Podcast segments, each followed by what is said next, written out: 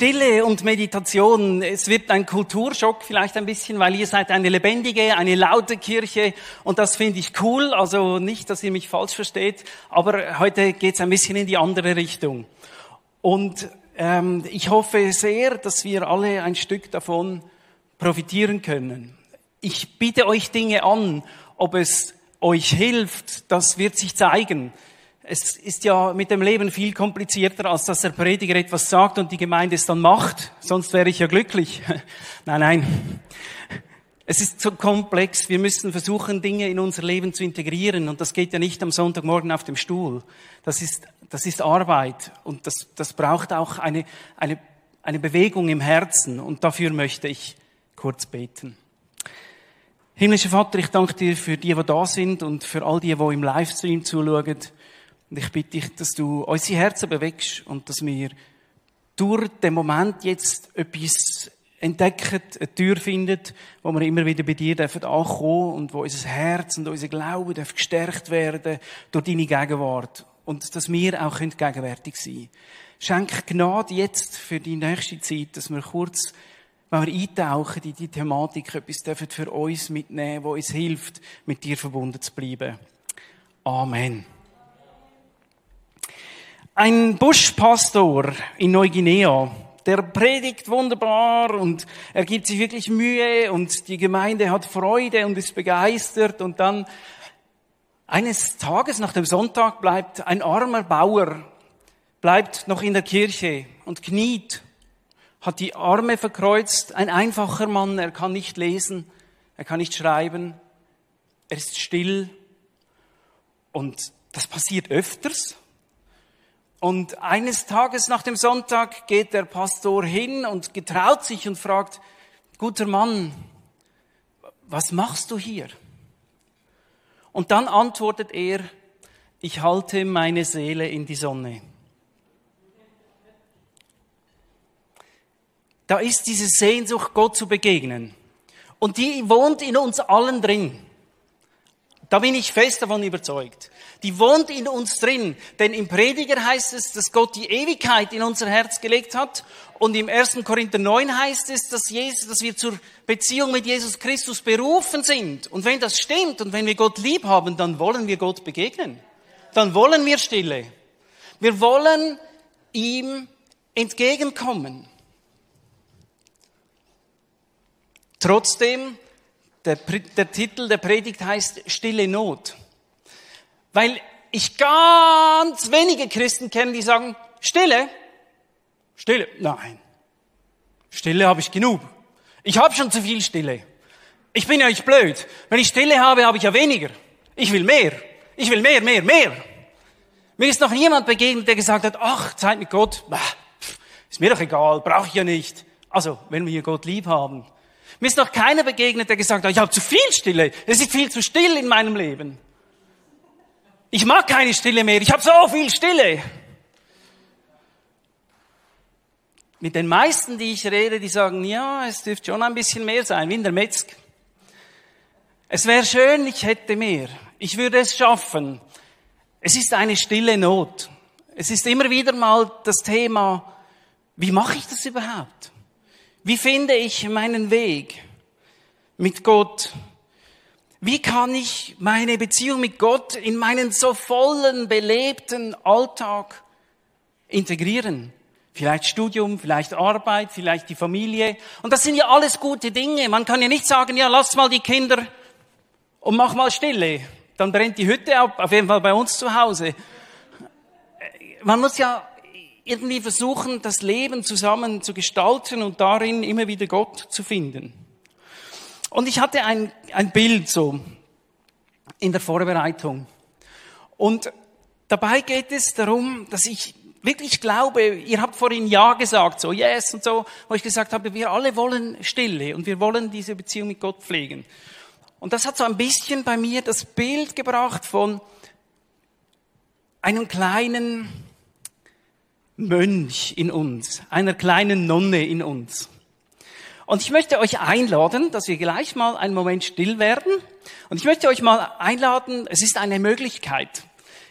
ihr seid das euch wahrscheinlich nicht gewohnt, aber ich möchte euch mal dieses Angebot machen, mal die Augen zu schließen und euch mal vorzustellen, dass in euch drin so ein kleiner Mönch, eine kleine Nonne ist.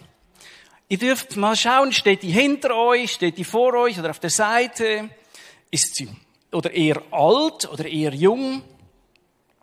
Versucht ihr das mal vorzustellen. Ist, hat er so ein paar Kilo zu viel wie ich oder ist er eher, eher schlank? Ähm, und jetzt, wenn wir, wenn wir uns das vorstellen, und ich meine, das ist ja nur ein Hirngespinst, aber wenn ihr zum Beispiel mit ihm oder mit ihr sprechen könntet, was, was könnte es sein, dass er oder sie dir sagen würde?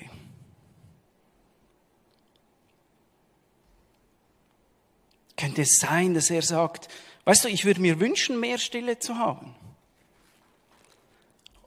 Oder was könnte er oder sie dir sagen?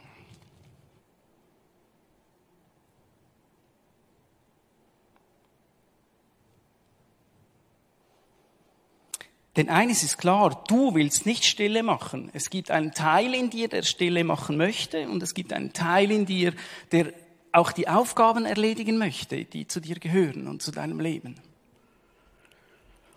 Und wenn wir sagen, ja, ich mache zu wenig, dann stimmt das ja nicht. Ein Teil von uns neigt dazu, diesen kleinen Mönch, diese kleine Nonne in uns nicht ernst zu nehmen.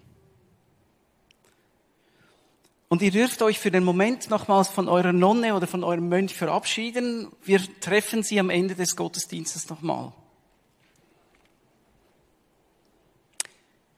Das ist eine sogenannte, das ist von Gunther Schmidt, eine Technik der hypnosystemischen Therapie und dabei geht es darum zu anerkennen, dass wir nicht als ganzer Mensch nicht Stille machen, sondern dass es Teile in uns gibt, die in einen Konflikt kommen mit den Bedürfnissen. Auf der einen Seite wollen wir treu sein bei der Verantwortung, die wir übernommen haben, und auf der anderen Seite wollen wir aber auch treu sein Gott gegenüber. Und diese Spannung in uns, mit der müssen wir zugange kommen. Und so eine kleine Übung, uns hinzusetzen und zu überlegen, okay, was könnte ich jetzt meinem kleinen Mönch heute geben, damit ich mit ihm zusammen Gott begegne, gerade jetzt hier, in diesen nächsten zwei Minuten? Das können wir alle, das ist gar nicht so. Es ist viel hilfreicher, als abends ins Bett zu legen und zu sagen, schon noch schade, heute habe ich wieder mal nicht so viel stille Zeit gemacht, wenn ich eigentlich gedacht habe. Statt uns selbst anzuklagen, könnte es ja eine, eine Tür sein, mit uns selbst ins Gespräch zu kommen. Stille. Das Wort Stille kommt aus dem Deutschen und es hat etymologisch seine Wurzeln beim Wort Stall. Es kommt daher, dass man ein Tier in den Stall stellt.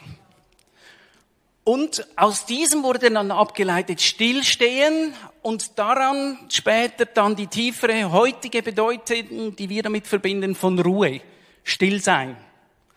Also wir wenn wir im deutschen Sprachgebrauch das Wort Stille benutzen, dann kommt das von, der, von dem Gedanken her, dass man etwas zur Ruhe bringt, es irgendwo hinstellt. Und durch dieses Hinstellen wird man ruhig. Und es gibt eine Geschichte in der Bibel, wo diese Wortbedeutung sichtbar wird. Und zwar im Hebräischen meint es das Wort Amad, was auch stillstehen oder aufhören meint. Und das erste Mal, wo dieses Wort im Hebräischen vorkommt, ist in der Geschichte, bei der Gott in der Form der drei Engel Abraham bei der Terebinte von Mamre begegnet. Sarah ist im Zelt und dann kommt diese Prophetie, dass sie ähm, ein Volk werden, dass er der Vater des Volkes Israel sein wird und dass seine Nachkommen wie die Sterne am Himmel sein werden. Und ähm, wenn wir den Text jetzt sehen, dann können wir da lesen, dass es heißt, und er trug Butter und Milch auf von dem Kalbe, das er gerüstet hatte, und setzte es ihnen vor. Und er stand bei ihnen unter dem Baum, und sie saßen. Und dann weiter unten, und die Männer wandten ihr Angesicht und gingen gegen Sodom, aber Abraham blieb noch stehen vor dem Herrn. Da bei Stehen und Stand steht dieses Wort Amad. Das meint stillstehen, ruhen, aufhören, bleiben. Und darum geht es. Wenn wir sagen, wir wollen Stille machen und unsere stille Zeit pflegen, dann geht es darum, still zu stehen. Und wenn wir uns diese Geschichte einmal vor Augen führen, ihr dürft sie gerne auch heute Nachmittag oder so oder vielleicht morgen früh nochmals nachlesen. Ich möchte darauf verzichten, alles zu lesen, weil es ist zu viel. Ich möchte es euch einfach erzählen. Es passiert so, dass Abraham, der sitzt da bei der Terebinte von Mamre. Man geht davon aus, dass da Palmen waren und wahrscheinlich noch eine Quelle, aber sonst ist es sehr heiß und trocken und staubig. Wir dürfen uns eine Art Oase vorstellen. Und da sitzt Abraham unter seinem Zelt. Und seine Frau Sarah ist auch da. Und er hat schon, er hat schon Vieh und er hat Bedienstete, aber es ist so heiß. In der Bibel, in der Geschichte heißt es, dass Gott ihm in der heißesten Zeit des Tages begegnet. Also wir dürfen uns drückende Hitze vorstellen. Und dann kommt von ferne, kommen diese drei, ähm, diese drei Männer und Abraham spürt, da passiert etwas Wichtiges und er steht auf und er geht ihnen entgegen, heißt es in der Geschichte. Also Abraham lässt sich in der Hitze des Tages trotzdem bewegen und er geht ihnen entgegen und dann spürt er, da passiert etwas Wichtiges. Denn er lädt sie ein und die Kommentatoren meinen, er, es gibt schon die arabische Gastfreundschaft, die das auch erwartet, aber er macht nicht nur den Tee bereit, sondern er, er lässt gleich das Kalb schlachten, damit die etwas zu essen bekommen. Er sagt, kommt her, setzt euch zu mir hin. Und dann, und er trug Butter und Milch auf von dem Kalbe und das er gerüstet hat. Also er, er lässt für sie kochen. Er nimmt sich Zeit. Abraham geht auf die Begegnung ein. Und dann, sie sitzen und er steht vor Gott. Und wir dürfen nicht allzu allegorisch sein. Wir dürfen nicht alles in dieser Geschichte irgendwo deuten und ein Bild machen, damit es, ähm, sonst verlieren wir den Gehalt der Geschichte. Aber ich glaube, was wir schon dürfen, ist, wir dürfen übertragen und sagen, okay, so wie Gott Abraham in seinem Alltag und auch in der Hitze des Gefechts begegnet, so kann er und will er auch uns begegnen. Wir können übertragen, dass so wie Gott uns entgegenkommt im Alltag, können wir ihm entgegengehen, wie es Abraham auch tut. Wir können uns aufmachen. Wir müssen nicht nur warten, sondern wir dürfen uns auch aufmachen, um Gott zu begegnen. Und so wie Abraham vor Gott steht, so können auch du und ich vor Gott stehen, still werden. Wir können das, das geht. Da sind wir, obwohl Abraham schon lange tot ist und irgendwo im heutigen Israel gelebt hat oder damals vielleicht sogar noch Ägypten, ich weiß nicht mal genau, wo die Terebinte steht, Entschuldigung, ich bin nicht so der Bibelhistoriker, dann können wir trotzdem Parallelen zu unserem Alltag finden. Also wir können uns die Zeit nehmen. Oder Gott entgegengehen. Nun, wir sitzen ja nicht bei 45 Grad unter einer Palme, sondern wir leben in Zürich, einer der schnellst, äh, schnellsten, belebtesten Städte der Welt, neben anderen hochindustrialisierten Städten. Wir haben volle Arbeitstage, Agendas oder wir haben sechs Kinder, die müssen, die, die, die ja, wir haben vielleicht Probleme, die uns einnehmen. Es ist ja nicht so, dass wir einfach, ich weiß nicht, wie es dir geht. In den Ferien ist einfach, die stille Zeit zu machen. Oder es ist auch einfach, ins Kloster zu gehen. Ich liebe es, ins Kloster zu gehen. Ich war schon nur schon ein Jahr nicht mehr dort. Weil das Leben so voll ist und es läuft und ich, wir alle können doch nicht einfach ins Kloster. Und dann ist ja auch noch die Idylle, dass man im Kloster nichts zu tun hat, außer zu beten und zu sitzen. Die arbeiten ja auch, weil die wollen ja morgens auch ihr Brot essen und abends wollen sie ja auch ihre Suppe auf dem Tisch. Also auch da ist es nicht so romantisch, wie wir uns das manchmal vorstellen. Also es ist nicht die Option, dass wir alle einfach ins Kloster gehen und dann Gott dort begegnen den ganzen Tag und dann haben wir Halleluja und dann ist das unsere Bestimmung. Das kann es ja nicht sein. Das spüren wir auch und deshalb sind wir auch hier und nicht im Kloster. Aber trotzdem gibt es doch die Möglichkeit, etwas zu ändern. Und ich habe euch einen etwas spacigen, ganz kurzen Video mitgebracht. Und dabei geht es um die Aufmerksamkeitsfokussierung. Und ich möchte die Technik mal bitten, das abzustellen, äh, ablaufen zu lassen und versucht euch mal auf den mittleren Punkt zu konzentrieren.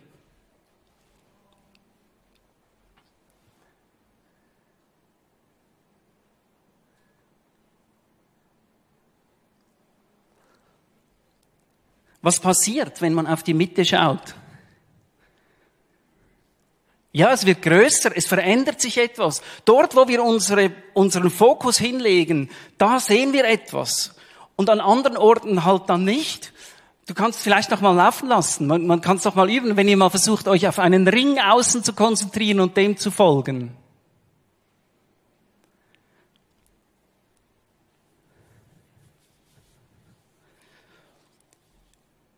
Stille, Stehen vor Gott hat zuallererst mit einer Aufmerksamkeitsfokussierung zu tun. Wohin lenke ich meine Aufmerksamkeit?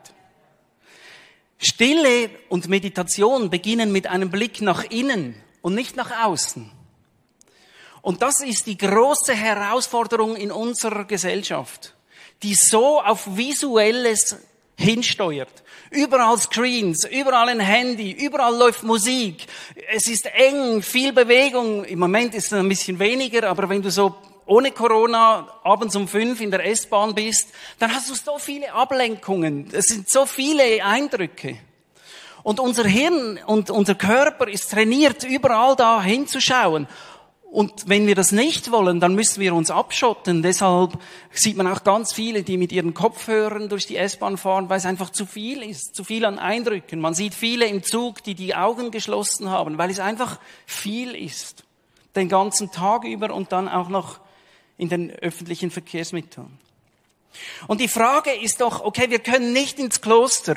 Und Stille beginnt mit einem Blick nach innen, mit Aufmerksamkeitsfokussieren. Wie können wir dann das tun? Und ich habe euch ein Bild mitgebracht, wie man konventionell stille Zeit macht. Genau. Busy, busy, busy. Hum. Busy, busy, busy, busy, busy. Meistens weiß man bei der Kaffeepause schon nichts mehr von der stillen Zeit, die man morgens um sieben hatte. Ich weiß nicht, ob du das Gefühl kennst. So morgens um sieben ist so, so dein Home-Gefühl und mittags äh, bei der Kaffeepause um neun denkst du schon, oh, ich muss noch das und das und das und das habe ich vergessen und die Mail muss ich noch schreiben und den muss ich noch anrufen oder den Bericht muss ich noch lesen. Keine Ahnung, wie es dir geht, aber ich erlebe das oft so. Und dann abends gehen wir ins Bett und dann, oh, was war das nur für ein Tag? Herr, hilf, dass es morgen wieder geht, so. Die Aufmerksamkeitsfokussierung ist sehr punktuell und eigentlich so einmalig in unserem Tag oder in unserer Woche.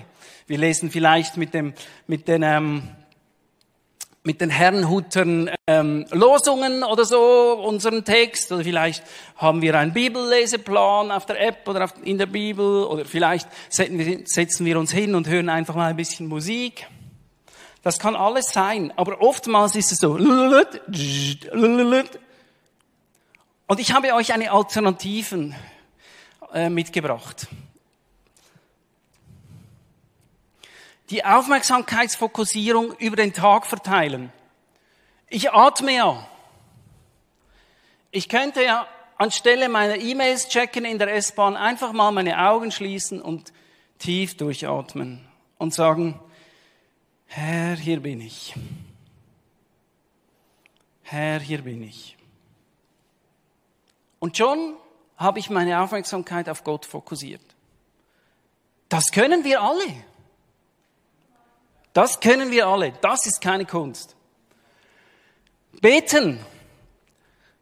Bevor du ins nächste Meeting oder in die nächste Lesung an der Uni gehst, auf der Toilette, Herr, hilf mir in diesem Unterricht oder in dieser nächsten Sitzung etwas von dir erkennen. Und dann gehe ich wieder raus. Ich muss da nicht 20 Minuten auf der Toilette bleiben. Es reichen zwei Minuten. Die musst du in der Regel sowieso absitzen. Gehen. Ich, ich gehe immer so auf den Zug. Ich weiß nicht, wie es dir geht. Seit einem Monat versuche ich wirklich fünf Minuten mehr Zeit zu nehmen, um meinen Zug zu erwischen. Und mit jedem Schritt sagen, ich bin Gott ist hier. Wir gehen zusammen zur S-Bahn. Ich muss mich nicht hinsetzen, um Gott zu suchen. Ich muss einfach etwas gemächlicher gehen und mir bewusst machen, meine Aufmerksamkeit fokussieren. Gott ist mit mir auf dem Weg zu dieser S-Bahn. Das können wir, oder? Das können wir alle.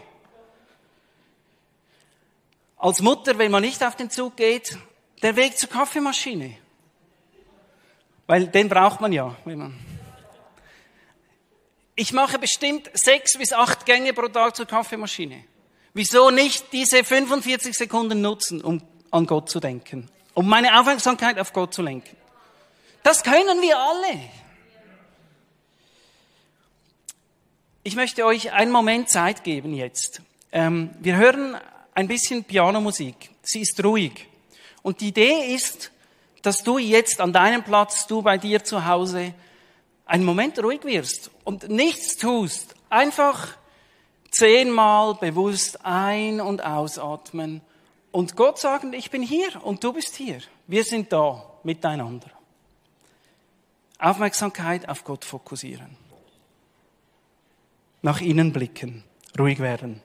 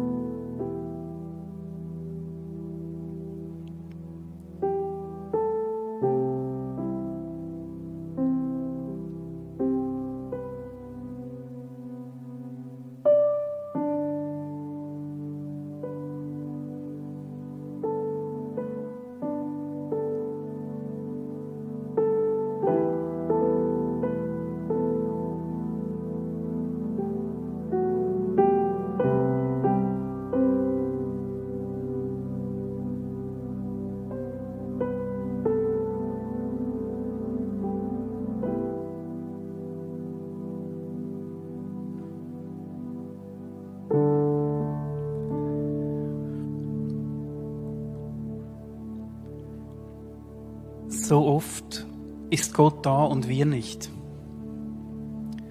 Und es braucht gar nicht so viel.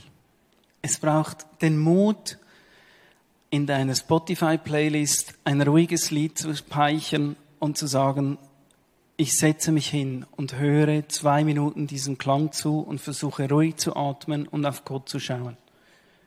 Das kannst du nach dem Mittagessen machen. Es braucht einfach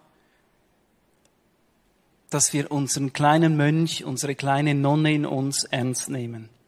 Die das ja möchte. Wir möchten es ja. Das ist Fokustraining. Wenn du die Folie noch einmal mit dem, oder beide, ja genau. Der Unterschied ist, das eine ist nicht besser als das andere.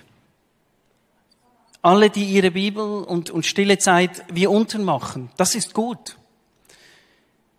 mein Angebot ist, versuch mal noch es auch anders mal, um zu sehen, was dir hilft, deine Aufmerksamkeit zu fokussieren auf Gott. Wo gehen deine Gedanken hin? Was hat das für eine Auswirkung auf deinen seelischen und geistlichen, geistigen Zustand? Wirst du ruhiger? Meine Erfahrung ist, dass ich ruhiger werde über den ganzen, über den ganzen Tag hinweg, weil ich die Verbindung mit Gott immer wieder mal suche. Oft ist mein Verbindungssuchen mit Gott so ein kurzes Hilfsgebet. Gott hilf hier jetzt und mach da noch schnell und bitte segne diese Frau oder schaff, dass ich den Zug erwische. Aber auf dem Weg zur S-Bahn oder zur Kaffeemaschine, hey Gott, du bist da und ich bin hier.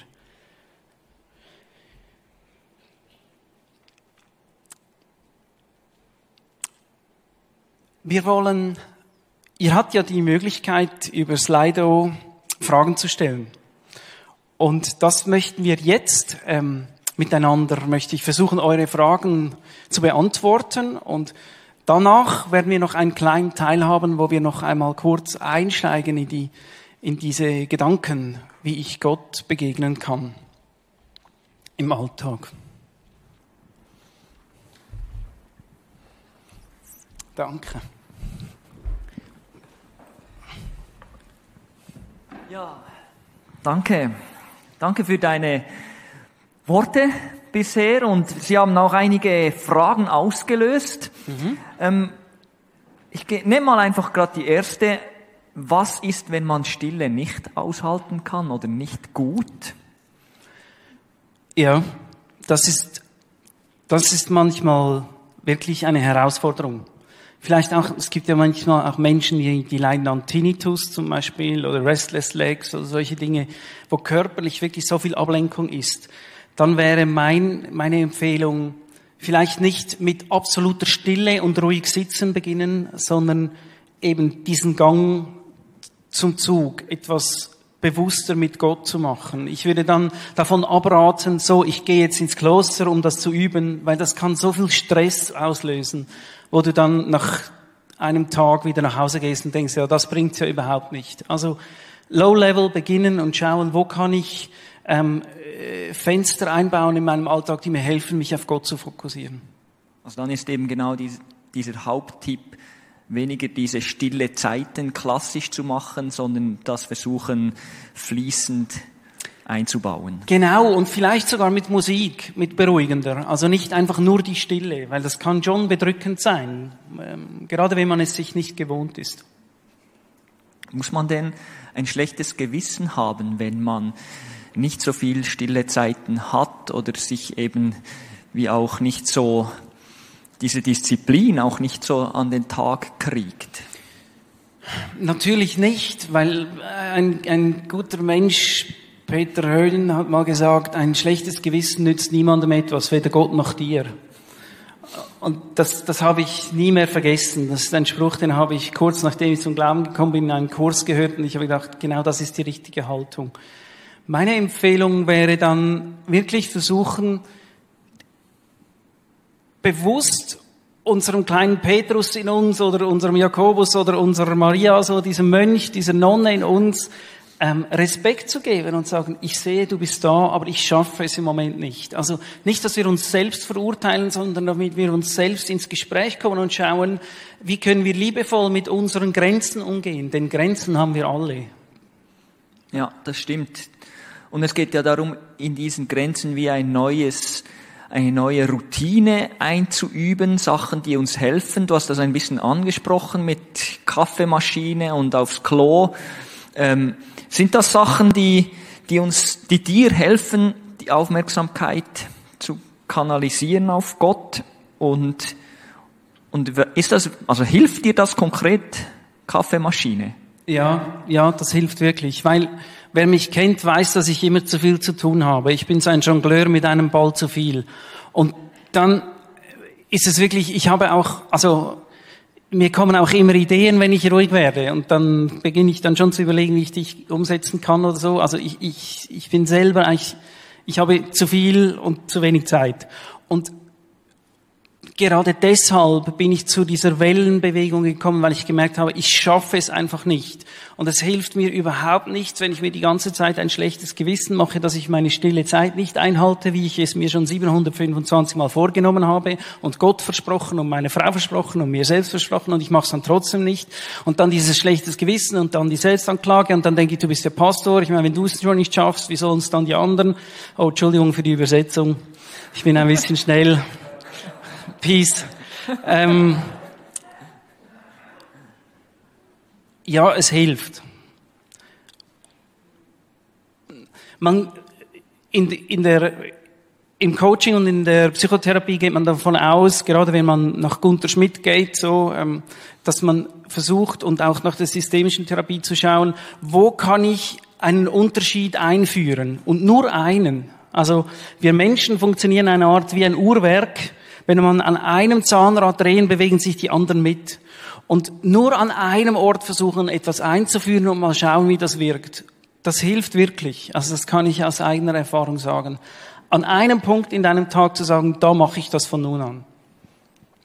Und nicht sagen, okay, jetzt will ich das alles gerade umsetzen mit Kaffee, mit Pinkelpause, da immer dieses, sondern dein Tipp ist, auf etwas fokussieren und das dann wie eine Routine darum aufzubauen. Genau, mal schauen, ob es funktioniert. Mache ich es in zwei Wochen immer noch? Wenn ja, kann ich noch etwas dazunehmen oder muss ich es austauschen? Manchmal laufen sich Dinge auch aus. Also ich habe zum Beispiel einen Screenshot auf meinem Handy, der mich daran erinnert, dass ich auch Grünes und Gesundes esse. Das hält manchmal so einen Monat oder zwei an und dann wechsle ich aus durch einen Burger oder durch einen Hotdog sogenannte Primer setzen, also Erinnerungshilfen, der Knüppel im Nastuch, hat man früher gesagt, die uns helfen, uns daran zu erinnern. Und nur etwas. Und dann wieder schauen, geht's? Hilft's noch? Muss ich was anpassen? Ich habe noch eine interessante Frage rund um das Thema Ablenkung. Äh, hat jemand geschrieben, auch in der Welt, vor allem in der Stadt, in der Umwelt, gibt es Geräusche, die uns ablenken und die, wie können wir da in, in die Stille kommen? Vor allem für Stadtmenschen, aber auch wenn man draußen in der Natur ist. Flugzeug und überall wieder so ein Motorengeräusch. Was sagst du diesen Personen? Genau, das war die Ursprungsfrage, weshalb es heute Klöster gibt. Das war nämlich die Grundfrage der Wüstenväter, die gesagt haben, ich habe so viel Ablenkung, ich kann gar nicht heilig genug leben vor Gott. Ich habe so viel Ablenkung und Versuchung, ich ziehe mich zurück in die Wüste, dort bin ich allein mit mir und mit Gott und dann kann ich ruhig werden. Und dieses Problem hat sich nicht geändert. Also die Wüstenväter haben vor 5000 Jahren gelebt. Also ihr seht, das, das ist nicht eine Frage der Zeit. Es ist eine Frage, wie wir uns selber kennen. Ich glaube, das spielt eine große Rolle, dass wir uns selber gut kennenlernen und wissen, wie wir ticken. Und wo wir ähm, unseren, unserer Art gerecht diesem Bedürfnis nach Stille begegnen können bei mir ist es so, spazieren hilft mäßig, weil wenn ich draußen bin, dann sehe ich Dinge, die mich interessieren oder ablenken. Ich muss über den Bahnhof, bis ich mal irgendwann in der Natur bin. Und, und das kann ich auch nicht die ganze Zeit. Mir hilft es, die Augen zu schließen, zum Beispiel, ganz simpel. Augen schließen hilft mir sehr, um mich oder dann halt auch audiomäßig, also wir sind ja, wir haben ja ganz viele Sinne, ähm, einfach auch ähm, mich zurückzuziehen mit Ohren, mit Ohrhörern, mit Musik oder halt äh, mit, mit ähm, Ohr Gehörschutzpfropfen. Ja, und das hat ja auch Platz in einem Rucksack, also vielleicht im Zug. Ja, genau. Es ist sehr individuell, oder? Denke ja. ich, das herauszufinden. Genau. Was Aber es ist natürlich so, also in den Bergen, wo kein Flugzeug und wenig Restlicht ist, schlafe ich tiefer und besser und bin morgen mehr erholt, morgens mehr erholt als bei uns in der Stadt. Aber das bin jetzt ich. Ich weiß nicht, wie es bei dir ist. Aber versuchen zu sehen, wo kommt meine Seele zur Ruhe. Ich kenne Menschen, die sitzen in die Kirche, in einer katholischen oder reformierten Kirche, wenn sie offen ist, während dem Alltag nur fünf Minuten. Das kann helfen, den Lärm zu reduzieren. Über einen Friedhof spazieren. Dort ist es sehr still in der Regel. Man trifft einfach nicht so viele Leute. Also ja. es gibt schon Dinge, die wir tun können. In die Badewanne und den Kopf unter Wasser. Okay. Da hast du ein Zeitproblem. Aber ja, also da kann ich jetzt schlecht Tipps geben. Das muss man wirklich äh, ausprobieren. Noch eine letzte Frage, die alle, denke ich, betrifft. Ähm, ist stille Zeit, hat die eine höhere Priorität als Bibellesen? Hm.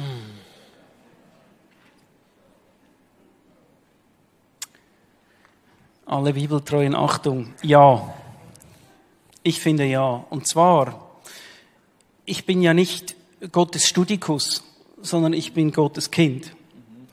Und in der Beziehung mit meinem Vater, der noch lebt, da muss ich nichts lesen in seiner Gegenwart, sondern bei ihm sein. Aber wenn wir zusammen dann Dinge anschauen und besprechen und er mir Dinge sagt, zum Beispiel, jetzt um das Bild wieder zu sprengen, natürlich nicht mein Vater, aber wenn der himmlische Vater mir Dinge sagen will, dann finde ich das ja auch in der Bibel. Aber ich erlebe in vielen Gesprächen, dass Christinnen und Christen sich schwer tun mit, dem, mit der Wortgestalt der Bibel und dass sie dann daran hängen bleiben und am Ende ähm, ein unbefriedigendes Gefühl zurückbleibt, weil sie sagen, ja, ich verstehe es nicht und meine stille Zeit mit Gott war halt doof oder langweilig oder es hat nicht so geknackt. Und deshalb würde ich bei der Beziehung beginnen und wenn genügend Zeit da ist, ja, Bibel lesen. Ja, ich finde es super. Ja. Aber Beziehungspflege beginnt vor der Bibellese. Die Bibellese ist ein Teil dessen. Genau. Danke vielmals. Und es hat noch viele weitere Fragen, also geht nachher nach dem Gottesdienst auf ihn zu, auf Philipp und fragt ihn doch gleich noch persönlich, wenn jetzt einige von euren Fragen nicht beantwortet wurde. Gerne, ja, wirklich. Ja. Ich nehme gerne Zeit. Dann Super, danke auch für die Fragen. Das ist cool, so interaktiv.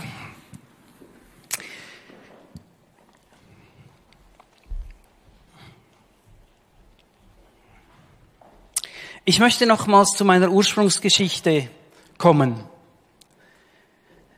Der einfache Mann in Papua-Neuguinea, der nach dem Gottesdienst sich hinkniet und seine Seele in die Sonne hält. Das ist Aufmerksamkeitsfokussierung. Das können wir. Wir alle.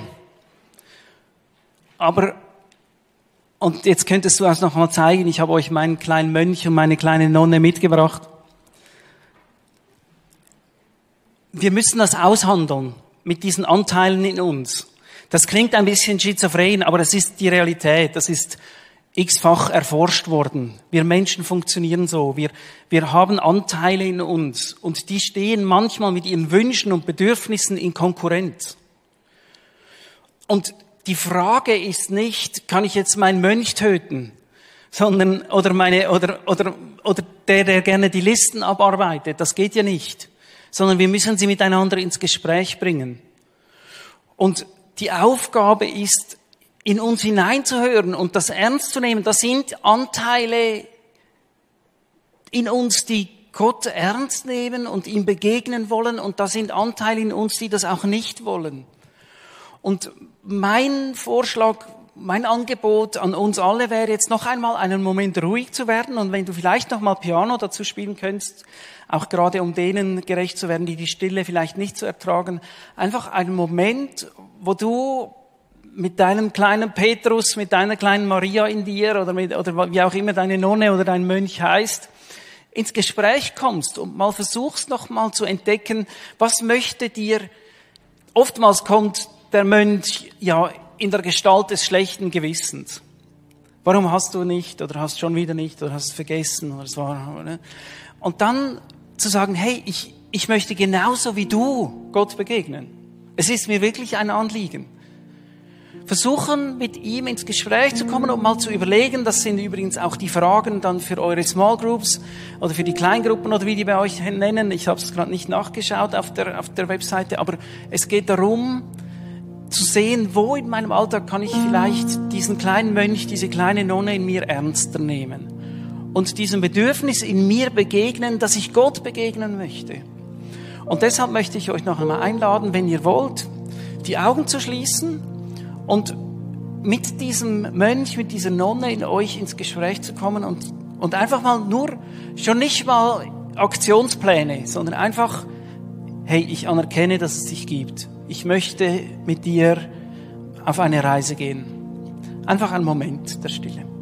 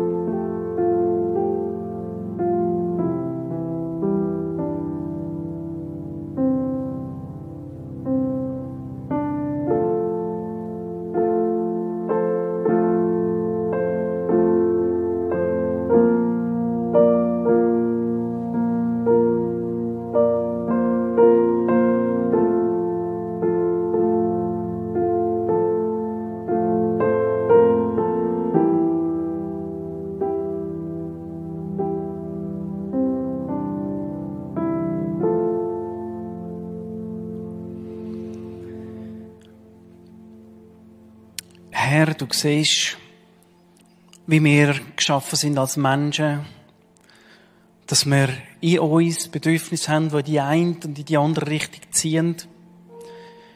Wir dürfen wissen, dass du ein liebevoller Vater bist und dass du uns mit unseren Bedürfnissen und mit unseren Lebenssituationen kennst. Und so möchte ich dir unser Leben herlegen und sagen, hilf uns im Alltag zu entdecken, wie wir dir begegnen können, wo wir kleine, einfache Unterschiede einführen können, damit wir immer wieder bei dir ankommen, unsere Aufmerksamkeit auf dich fokussieren können. Segne uns, segne all die, die die sind, mit deiner Gegenwart. Und hilf uns, verbunden zu bleiben mit, zu bleiben mit dir. Weil das ist unsere Berufung. Dass wir eins sind, so wie du und Jesus eins sind. Damit die Welt erkennt, dass du sie liebst. Schenk Gnade, Herr. Und erbarm dich über uns, so dass wir immer wieder bei dir ankommen.